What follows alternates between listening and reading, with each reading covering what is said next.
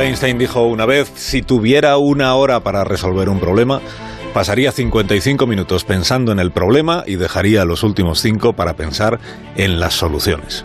Hoy en Historia de con Javier Cancho, historia del beduino prudente. Sucedió por la tarde no muy lejos de un pueblo llamado Merzouga, cerca de la frontera con Argelia. Aquel es uno de los lugares más populares de Marruecos porque allí puede visitarse el desierto del Sáhara. Rumbo al este queda la inmensidad de miles de dunas que se llenan de luces y sombras al atardecer.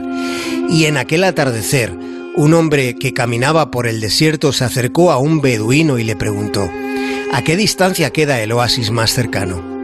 Pero el beduino no respondió. Así que el occidental volvió a preguntar vocalizando con esmero cada una de las sílabas de las palabras que formaban parte de su pregunta.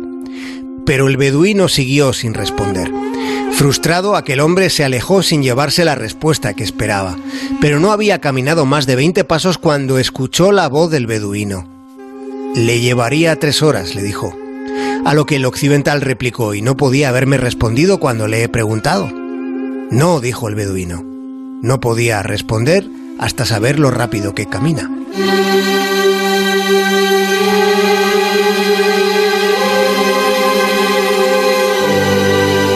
Para resolver problemas solemos ir con prisa. A menudo se buscan soluciones haciendo una apresurada evaluación de la situación y sacando conclusiones basadas en información raquítica.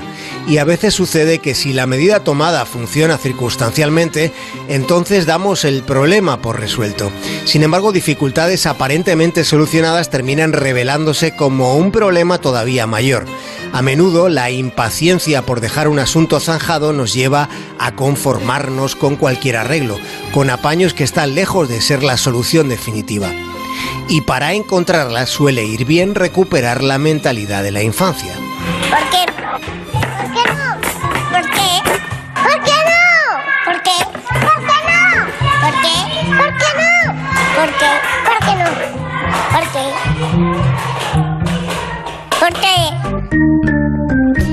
Existe una estrategia conocida como la de los cinco porqués, basada en la búsqueda de la raíz del problema en cuestión.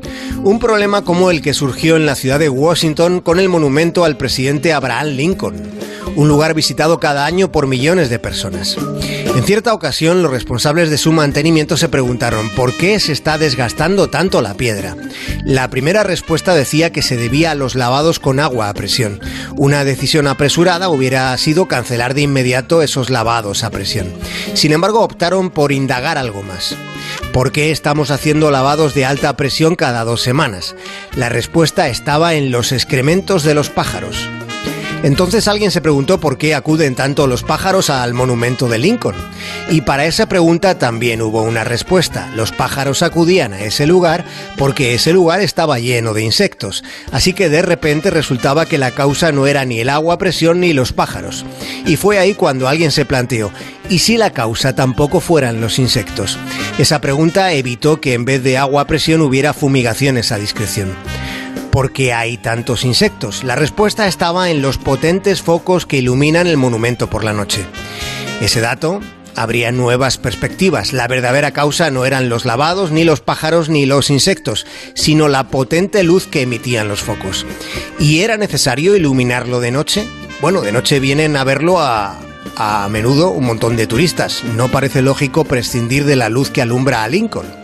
Entonces alguien sugirió una idea. Podríamos encender los focos un par de horas más tarde y apagarlos mucho más temprano cuando todavía no ha amanecido. Así vendrán menos insectos y menos pájaros dejando menos excrementos. Y así habrá que limpiar menos. Y así fue como sucedió. El problema estaba resuelto. ¿Por qué? Que la estrategia de los porqués funcione, ha de cumplirse una condición. Las respuestas tienen que estar basadas en hechos, nada de suposiciones o deducciones. Si defines un problema correctamente, ya casi has encontrado la solución.